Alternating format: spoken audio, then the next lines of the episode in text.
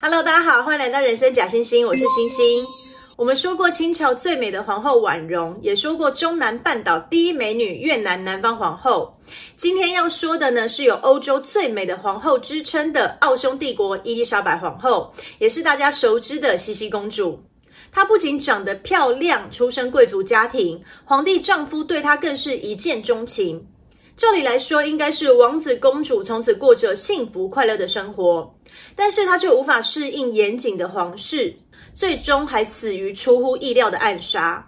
今天就让我们一起来聊聊红颜薄命的茜茜公主。在开始之前，我想先简单解释一下这个字。这个字呢，在我的认知里面一直是念作“茜”。但是以前只要看到茜茜公主的相关影片，就会发现里面念的都是“茜”而不是“茜”。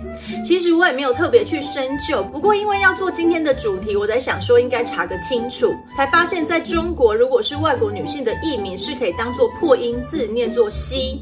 我觉得也蛮好，因为毕竟加了草字头，就更像女生的名字。所以今天我就从善如流念作茜茜公主。大家有机会可以了解一下不同地方的读音，还蛮有趣，读的不一样。不代表一定是错的。好了，我们言归正传。茜茜公主全名是伊丽莎白·雅美丽·欧根尼，因为她的小名叫做 Cici，所以大家都称她为茜茜公主。西元一八三七年的圣诞夜，出生在巴伐利亚王国的慕尼黑。当时还没有德国这个国家，巴伐利亚王国是松散的德意志邦联的成员国之一。父亲马克西米利安·约瑟夫公爵是巴伐利亚王国维特尔斯巴赫王朝的王室成员，不过父亲的家族是属于旁支，和王位继承完全没有关系。他的父亲呢是个王室异类，非常排斥王室生活，热爱马戏团和音乐，有着艺术家个性的他向往着自由。年轻的时候就经常到巴伐利亚的乡间旅行，来逃避王室责任。后来还成为巴伐利亚民谣音乐的重要推手。茜茜公主的母亲则是巴伐利亚国王的女儿卢多维卡公主。婚后两人生了十个小孩，茜茜公主排行第四。冬天时，全家就住在慕尼黑市中心，由她父亲约瑟夫公爵新建的马克斯宫殿。夏天住到施塔恩贝格湖畔的帕萨霍森城堡，尽可能远离宫廷的繁文縟节。来自王室旁支、个性又放荡不羁的约瑟夫公爵，从小就没有权贵阶级的概念。他也给他的子女相同的观念，而且对小孩的教养方式几乎到了放养的地步。茜茜公主就经常和她的兄弟姐妹翘课去乡间骑马，或是和父亲去打猎，在一个自由自在、更接近平民生活的模式中成长。不过，因为他的父母是政治联姻，双方的感情比较薄弱。父亲呢，在外面也有情妇和私生女，所以他的母亲长期处于寂寞不安的状态。曾经不止一次地告诉茜茜公主，人一旦结婚了，孤独就跟踪而至。茜茜公主的姨妈，也就是她母亲的姐姐，嫁给了奥地利大公，成为苏菲女大公。有着强大领导能力的她，被称为哈布斯堡王朝唯一的男人。在丈夫没有子嗣的皇帝哥哥斐迪南一世退位后，她说服丈夫放弃皇位，直接传位给两人的长子法兰兹约瑟夫，便于一八四八年登基为奥地利皇帝。在法兰兹皇帝呢，到了适婚年龄，苏菲女大公内举不避亲，安排了儿子娶自己妹妹的女儿海伦妮公主，也就是茜茜公主的姐姐为皇后。于是，一八五三年，卢多维卡公爵夫人就带着她的大女儿海伦妮，还有小女儿茜茜，从巴伐利亚出发，要到奥地利温泉度假胜地巴特伊施尔的皇帝下宫。二十三岁的法兰兹皇帝要正式向十八岁的海伦妮公主求婚。但是，当他们抵达时，法兰兹皇帝却对陪同前往的十五岁茜茜公主一见钟情。这是法兰兹第一次违背母亲的意愿。他对母亲苏菲说：“如果不能娶茜茜公主，宁可终身不婚。”五天后，法兰兹皇帝宣布与茜茜公主订婚，两人于隔年一八五四年四月二十四日在维也纳奥古斯丁教堂完婚。茜茜公主成为了奥地利帝国的伊丽莎白皇后。苏菲女大公虽然不是很赞成两人的婚事，但是她还是把两人定情地夏宫送给皇帝夫妇当做结婚礼物。法兰兹皇帝随即在行宫的两端扩建，将行宫改建成为伊丽莎白名字的第一个字母一字形的宫殿。虽然法兰兹皇帝很喜欢他的年轻皇后，但是年仅十六岁的伊丽莎白显然还没有做好成为妻子的准备，更别说忽然变成了一国之母。不仅因为他年纪还小，更因为他从小是在无拘无束的乡间长大，完全没有办法适应严谨的奥地利皇室生活。当时哈布斯堡王朝的奥地利仍是欧洲的强权之一，再加上由强势的苏菲女大公掌权，皇室的生活非常的严格。法兰兹皇帝每天四点起床，五点就开始办公。如果没有其他重要的事务，他一天的办公时间可以高达十八个小时。只是跟着妈妈和姐姐到奥地利来凑热闹的伊丽莎白，根本没想到生活会从此有翻天覆地的变化。才短短的几周，她的健康就开始出现问题。她时常咳嗽，经过狭窄楼梯时也会引发她的焦虑情绪。而且几乎刚完婚，她就意外怀孕了。婚后的第十个月，一八五五年的三月五日，十七岁的伊丽莎白生下了她的第一个女儿。虽然她的婆婆也是她的姨妈，但是看在婆婆眼里，伊丽莎白的热爱自由就是轻浮不稳重。苏菲女大公说她是愚蠢的年轻妈妈。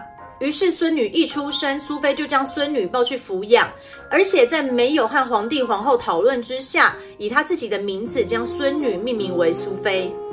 一年后，一八五六年，伊丽莎白的第二个女儿吉赛拉诞生，同样一出生马上就被婆婆抱走。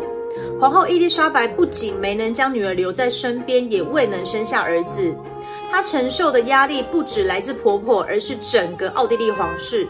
有天，伊丽莎白发现她的桌子上有一本小册子，其中有几句话特别被划线，内容是说，王后的天职就是生下王位继承人，如果顺利诞下王子，应该就是她野心的终结，而不是插手帝国事务，这不是女人该做的事情。如果王后没有生下儿子，那她对国家来说不过就是一个外国人，而且是一个会挑拨的危险外国人。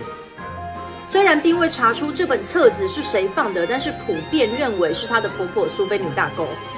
而她的皇帝丈夫自始至终都没有为他的妻子说过母亲的不是。一八五七年，法兰兹皇帝带着皇后还有两个女儿到匈牙利访问，这是伊丽莎白第一次造访匈牙利。匈牙利的人民很喜欢这位新的皇后。远离绑手绑脚的奥地利皇室，伊丽莎白也释放了被封藏已久的热情。当时的奥地利人，尤其是贵族，大都很瞧不起匈牙利人。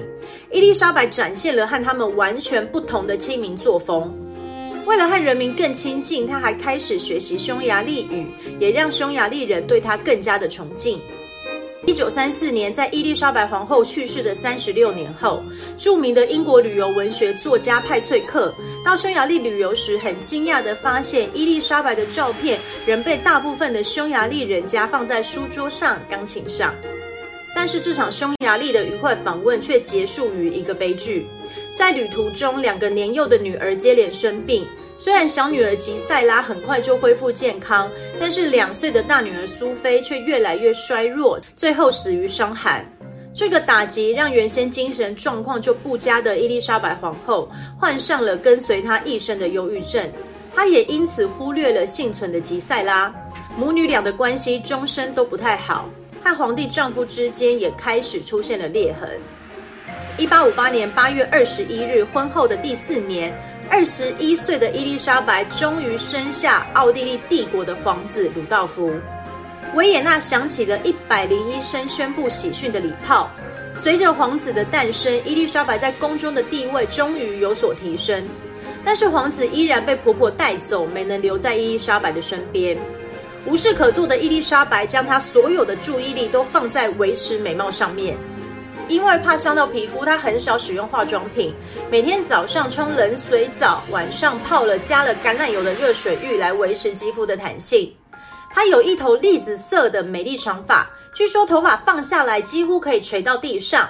每两周，侍女会用鸡蛋和白兰地的混合物为她洗头，再用各种珍贵的精油护理。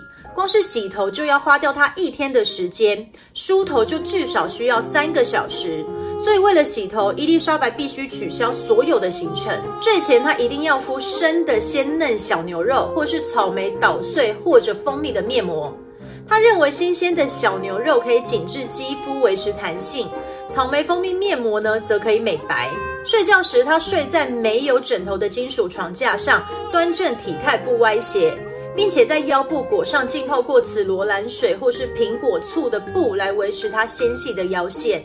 不仅如此，一百七十三公分的伊丽莎白靠着高强度的运动，常年将体重维持在五十公斤，即便在她怀孕四个月也是。